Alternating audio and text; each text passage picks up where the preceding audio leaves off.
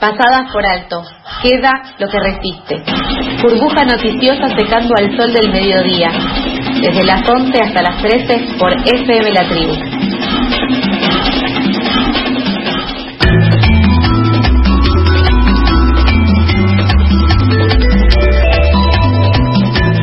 12 del mediodía, 41 minutos y sin perder ni un segundo más, ya le damos la bienvenida a nuestro compañero Joaquín Boutonio, que nos trae eh, la actualidad y las novedades en el tema derechos humanos, el hoy de los derechos humanos, como le hemos puesto a este sector, a este sector no, a este segmento. Hola Joaco, ¿cómo estás? Buen día. ¿Cómo andan? Buenos días, buenas tardes, buen mediodía. Buen mediodía, ¿todo bien? Bien, bien, bien fresco, la verdad, arrancó hermoso, igual, me encanta. Este fresco sí, realmente especial. Tenemos cómodo igual. ¿Sos, eh, sos del, del, team frío? Eh, sí, sí, sí. Levanto la bandera del frío, la verdad. Eh, de acá hasta fin de año. El problema, bueno, igual esto va para una columna entera, pero yo me di cuenta de que la gente a la que le gusta el frío, en realidad le gusta estar calentita en el frío, que eso es un argumento que se le usa siempre en contra.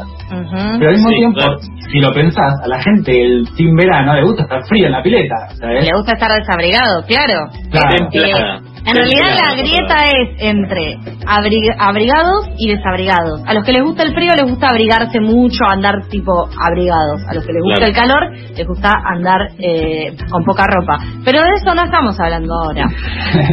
no. Así que vamos al tema de la columna, porque después yo los apuro, pero también se van por las nubes. Bueno, sí, la idea de hoy era traerles eh, un poco más de información acerca de un proyecto que si alguien está con la compu, con el celu, les recomiendo ya que entren en la página desclasificados.org.ar o simplemente busquen proyecto desclasificados en Google y va a ser de los primeros links. Que bueno, es un proyecto que impulsó Abuelas de Plaza de Mayo, el CELS y Memoria Abierta, junto con el Centro de Investigación, Comunicación e Intervención Social Antonio Ganchi, que es eh, de las Facultades Sociales de la UBA, junto con el traductorado de inglés de lenguas vivas. bueno, ¿de qué se trata?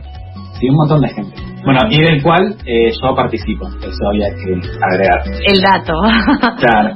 ¿De qué se trata este proyecto? Bueno, se propone relevar y analizar los documentos oficiales enviados por Estados Unidos sobre la última dictadura en Argentina.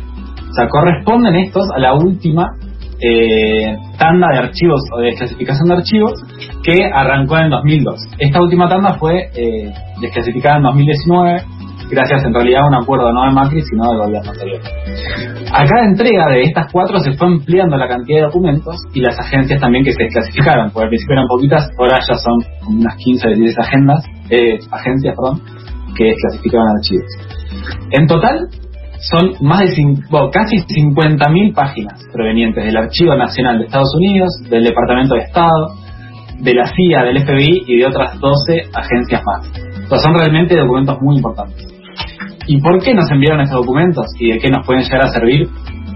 Bueno, desde el final de la dictadura, los organismos de derechos humanos plantearon que era fundamental saber cómo funcionaban los servicios de inteligencia y cuáles fueron sus alianzas internacionales, más que nada, para lograr comprender las prácticas del terrorismo de Estado en toda la región.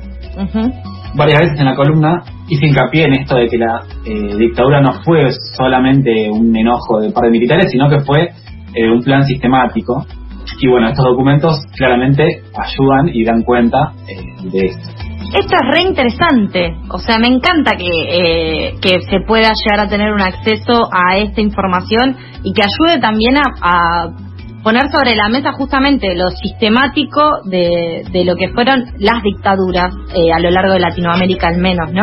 Sí, sí, totalmente, o sea, porque recordemos que esta idea de seguridad nacional y del concepto este del enemigo interno que implicó también un gran desarrollo de una red de inteligencia en toda América Latina, que bueno, Estados Unidos tuvo claramente un rol central, que bueno, eso es algo que quizás hoy damos por sentado, pero también es gracias a todos estos documentos, este y bueno, intervino eh, en un montón de fases, digamos, de lo que fue eh, la represión, tanto en Argentina como bueno, en el resto de Latinoamérica. O sea, recordemos que tanto en Chile, en Uruguay, en Paraguay, en Brasil y en el resto de los países de Latinoamérica también sufrieron golpes en los mismos años, en la misma década de los 70, eh, en las que bueno Estados Unidos estuvo fuertemente ligado a las redes de inteligencia de todo el Cono Sur, eh, basándose principalmente en la circulación de información, el armado de fichas, de planes, organigramas, etcétera. O sea, están totalmente informados impulsando el proyecto. Sí. Bien, bueno, pensaba también justamente en la, en la importancia de, de, recuperar esto que tranquilamente podría haber terminado en una enorme fogata y en un gran eh, una gran movida para ocultar toda esta información. Sí, sí, sí, totalmente. Eh, imagínate que son eh, montones de documentos, por suerte se pudieron desclasificar, andás a ver cuántos faltan por desclasificar, cuántos se escondieron. Mismo muchos de los documentos que nos mandaron están tachados, están en blanco. Hay una carpeta que me mató que dice eh, Rodolfo Walsh, está vacía. Uh, re sí, sí, qué fuerte. Eh, pero bueno, esas son capas y capas de información acumuladas por los estados asociadas a este plan represivo que bueno, como les mencionaba hace un rato, durante todos estos años los organismos de derechos humanos reclamaron la apertura de estos archivos eh, porque claramente es un aporte al avance de los procesos judiciales y reconstrucción de la verdad y la memoria. Incluso ya se identificaron entre estos archivos eh, varios documentos que se presentaron como evidencia a las causas judiciales que están eh, todavía en curso. Y también a la vez que va, va sucediendo este proceso, se sigue pidiendo y se sigue solicitando al Estado la desclasificación también de archivos internos, ¿no? De los organismos, claro. Sí, sí. Para el 24 de marzo de este año recuerdo que lo habíamos hablado con algunos organismos de derechos humanos. Sí, totalmente, porque todavía, por ejemplo, la estructura de la CIDE y todo lo que fue acá, las cuestiones internas no fueron clasificadas. Sí, es que están, ese es el problema, ¿no? Claro. Y bueno, ¿cuál es el objetivo de este proyecto? En un principio es poner a disposición todas las herramientas que aporten al ordenamiento de este material, porque son 50.000 páginas, no es fácil acceder así nomás, y facilitar el acceso a la consulta de la comunidad en general. A cualquiera puede hoy entrar y ver los documentos y tratar de investigar o hacer lo que, lo que quiera. El trabajo igualmente sigue en proceso, por ahora la base que cargamos tiene eh, los primeros 2.000 documentos, falta un poco más de la mitad, pero bueno, a medida que avance el proyecto vamos a tratar de, eh, bueno, vamos a tratar, no, vamos a completar los 4.900 documentos correspondientes a esta última tanda. El proyecto tiene dos partes, hasta ahora, porque también puede seguir ampliándose. Primero nos encargamos de, como les decía, analizar y catalogar estos casi 5.000 documentos para construir la base y facilitar el acceso. Sin esta base, es muy difícil encontrar información, ya sea de personas vincularlos unos con otros. Y bueno, respecto a la carga de documentos, hablé con Macarena Sandoval García, ella es compañera mía del proyecto, eh, y bueno, para ampliar un poco la cantidad de voces que hay en esta columna, quería proponerles que escuchemos el segundo audio, el primer audio, perdón, en que me contaba lo siguiente primordial pensar los aspectos cualitativos y cuantitativos de manera integrada respecto al análisis y sistematización. En cuanto a lo cuantitativo, esto se refleja principalmente en la indexación de datos tales como la cantidad de documentos disponibles por año o la cantidad de documentos que se desclasificaron por agencia. Incluso también eh, la cantidad de documentos con tachaduras extensas, por ejemplo. Y este tipo de información sirve también para futuros pedidos de desclasificación por parte de los organismos de derechos humanos y también para hacer los documentos accesibles a la población mediante un motor de búsqueda.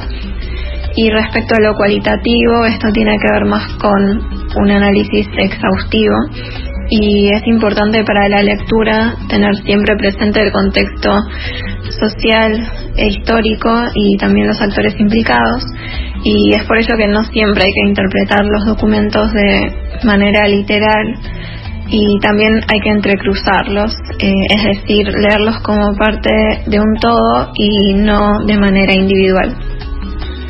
Sí, es muy importante esto último que dice porque no se pueden analizar los documentos de forma aislada. Eh, claro. O sea, hay que tener en cuenta todo el contexto. No es lo mismo un documento del 76 que del 78 que del 81.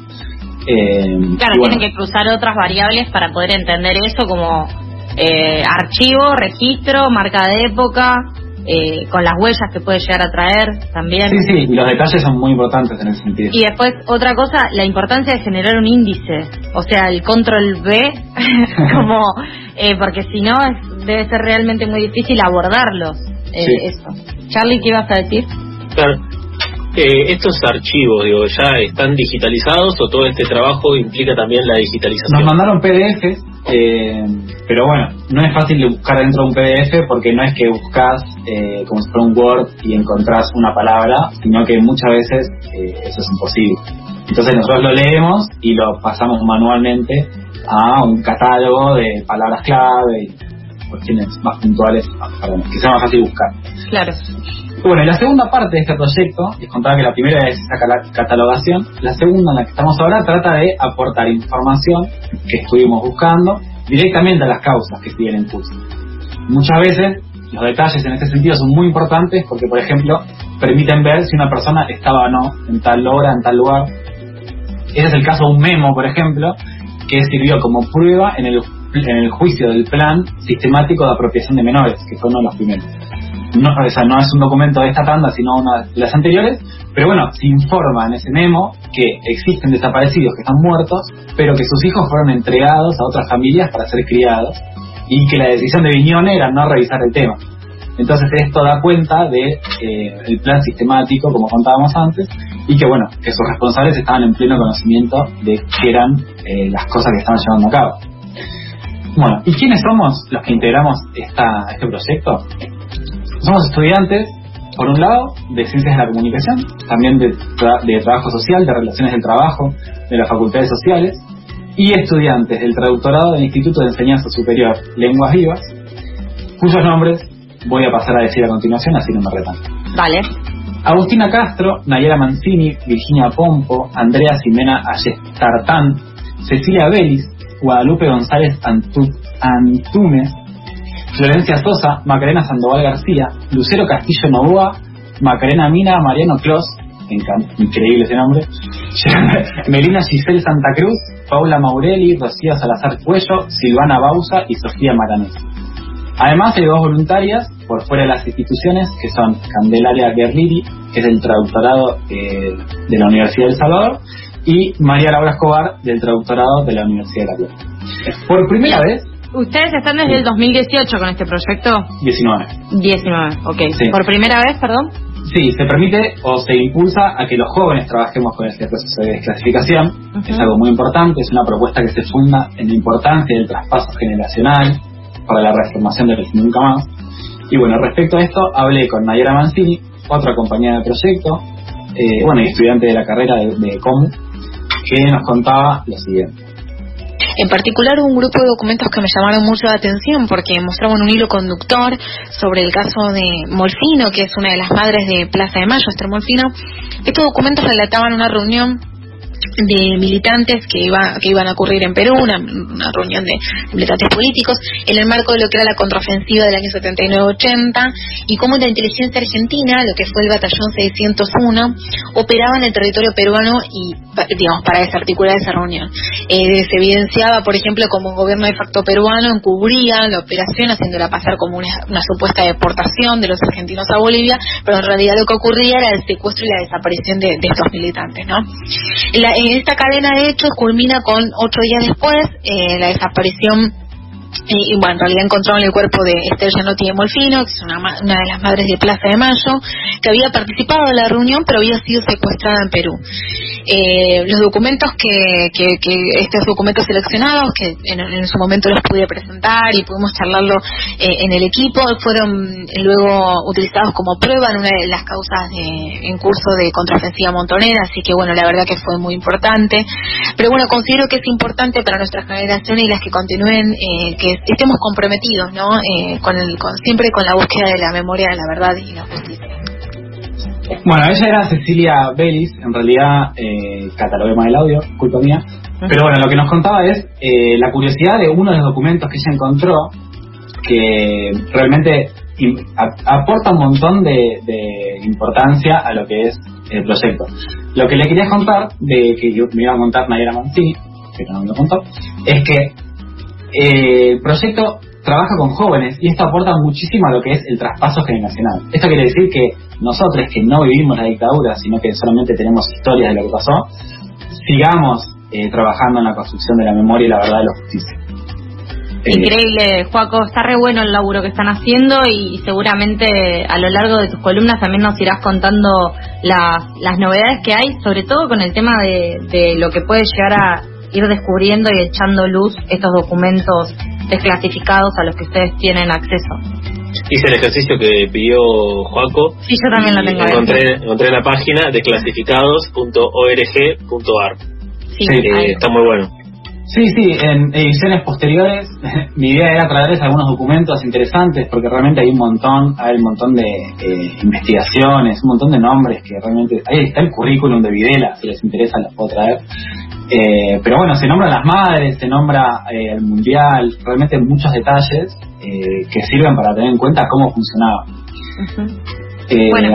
Sí. No, es genial. O sea, seguiremos eh, desentrañándolo y, y también eh, viendo de qué se trata este proyecto desclasificados.org.ar. Ahí pueden ver un poco más sobre este proyecto de investigación que Juaco eh, participa y nos vino a contar. Recordamos, Joaquín Bousoño, nuestro columnista de la actualidad de los derechos humanos, eh, integrante del Instituto Internacional de Derechos Humanos, investigador junto a Abuelas, el CELS y otros organismos eh, en investigaciones como esta. Muchas gracias, Juaco, y el lunes que viene hablamos.